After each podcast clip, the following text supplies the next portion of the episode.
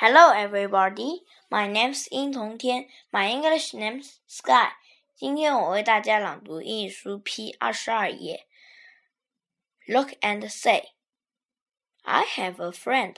Her name is Alice. Alice and I both go to Rainbow Primary School. We are in the same class. We both like sports.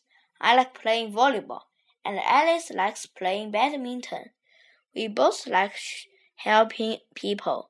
We sometimes help old people cross the street. We like each other and we like to be together. We are good friends.